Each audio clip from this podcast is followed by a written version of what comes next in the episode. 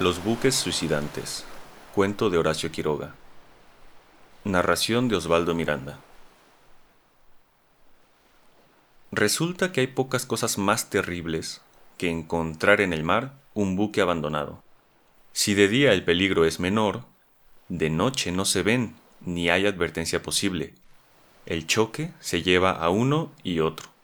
Estos buques abandonados por A o por B navegan obstinadamente a favor de las corrientes o del viento, si tienen las velas desplegadas. Recorren así los mares, cambiando caprichosamente de rumbo.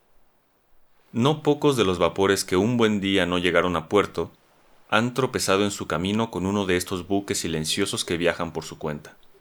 Siempre hay probabilidad de hallarlos, a cada minuto. Por ventura, las corrientes suelen enredarlos en los mares de sargazo. Los buques se detienen, por fin, aquí o allá, inmóviles para siempre en ese desierto de algas. Así hasta que poco a poco se van deshaciendo. Pero otros llegan cada día, ocupan su lugar en silencio, de modo que el tranquilo y lúgubre puerto está siempre frecuentado. El principal motivo de estos abandonos de buque son sin duda las tempestades y los incendios que dejan a la deriva negros esqueletos errantes. Pero hay otras causas singulares, entre las que se puede incluir lo acaecido al María Margarita, que zarpó de Nueva York el 24 de agosto de 1903, y que el 26 de mañana se puso al habla con una corbeta, sin acusar novedad alguna. Cuatro horas más tarde, un paquete, no teniendo respuesta, desprendió una chalupa que abordó al María Margarita. En el buque no había nadie. Las camisetas de los marineros se secaban a proa, la cocina estaba prendida aún. Una máquina de coser tenía la aguja suspendida sobre la costura, como si hubiera sido dejada un momento antes.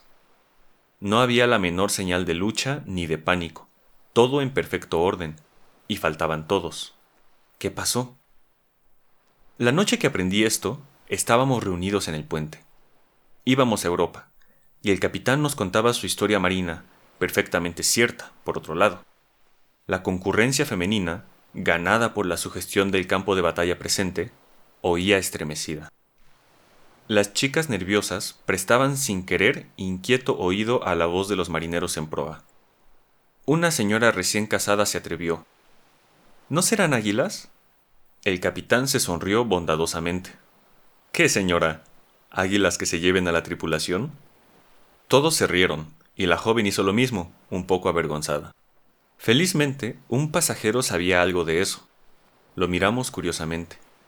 Durante el viaje había sido un excelente compañero, admirando por su cuenta y riesgo, y hablando poco. Ah, si nos contara, señor, suplicó la joven de las águilas. No tengo inconveniente, asintió el discreto individuo. En dos palabras, y en los mares del norte, como el María Margarita del Capitán, encontramos una vez un barco a vela, nuestro rumbo, viajábamos también a vela, nos llevó casi a su lado. El singular aire de abandono que no engaña en un buque llamó nuestra atención, y disminuimos la marcha observándolo. Al fin desprendimos una chalupa. A bordo no se halló a nadie, y todo estaba también en perfecto orden. Pero la última anotación del diario databa de cuatro días atrás, de modo que no sentimos mayor impresión. Aún nos reímos un poco de las famosas desapariciones súbitas. Ocho de nuestros hombres quedaron a bordo para el gobierno del nuevo buque. Viajaríamos de conserva.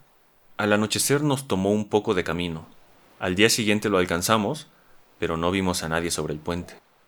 Desprendióse de nuevo la chalupa, y los que fueron recorrieron en vano el buque.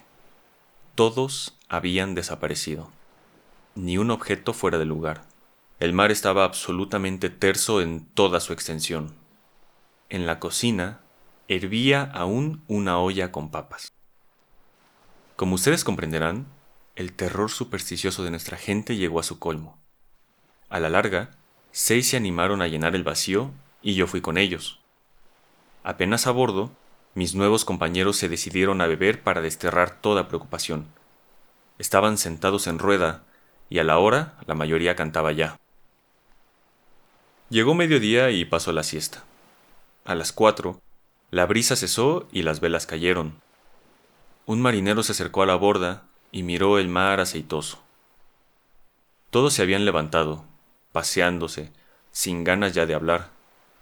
Uno se sentó en un cabo y se sacó la camiseta para remendarla. Cosió un rato en silencio. De pronto se levantó y lanzó un largo silbido.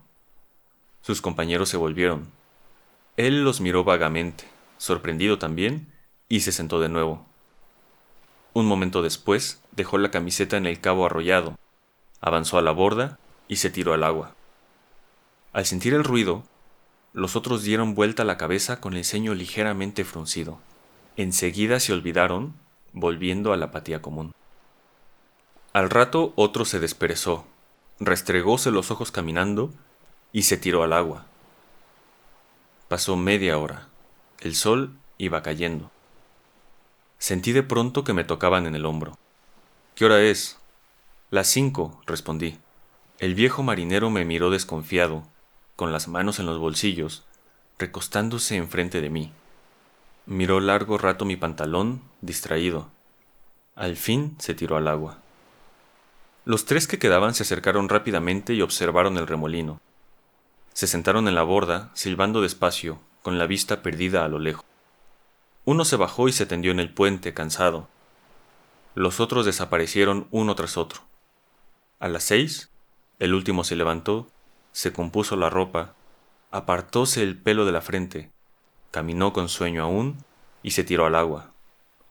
Entonces quedé solo, mirando como un idiota el mar desierto. Todos, sin saber lo que hacían, se habían arrojado al mar, envueltos en el sonambulismo moroso que flotaba en el buque. Cuando uno se tiraba al agua, los otros se volvían momentáneamente preocupados, como si recordaran algo, para olvidarse enseguida.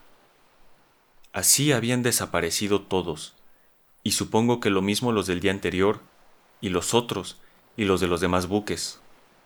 Esto es todo. Nos quedamos mirando al raro hombre con excesiva curiosidad. ¿Y usted no sintió nada? Le preguntó mi vecino de camarote. Sí, un gran desgano y obstinación de las mismas ideas, pero nada más. No sé por qué no sentí nada más. Presumo que el motivo es este. En vez de agotarme en una defensa angustiosa y a toda costa contra lo que sentía, como deben de haber hecho todos, y aún los marineros sin darse cuenta, acepté sencillamente esa muerte hipnótica, como si estuviese anulado ya. Algo muy semejante ha pasado sin duda a los centinelas de aquella guardia célebre que noche a noche se ahorcaban. Como el comentario era bastante complicado, nadie respondió. Se fue al rato. El capitán lo siguió un rato de reojo. Farsante, murmuró. Al contrario, dijo un pasajero enfermo que iba a morir a su tierra. Si fuera farsante, no habría dejado de pensar en eso, y se hubiera tirado al agua.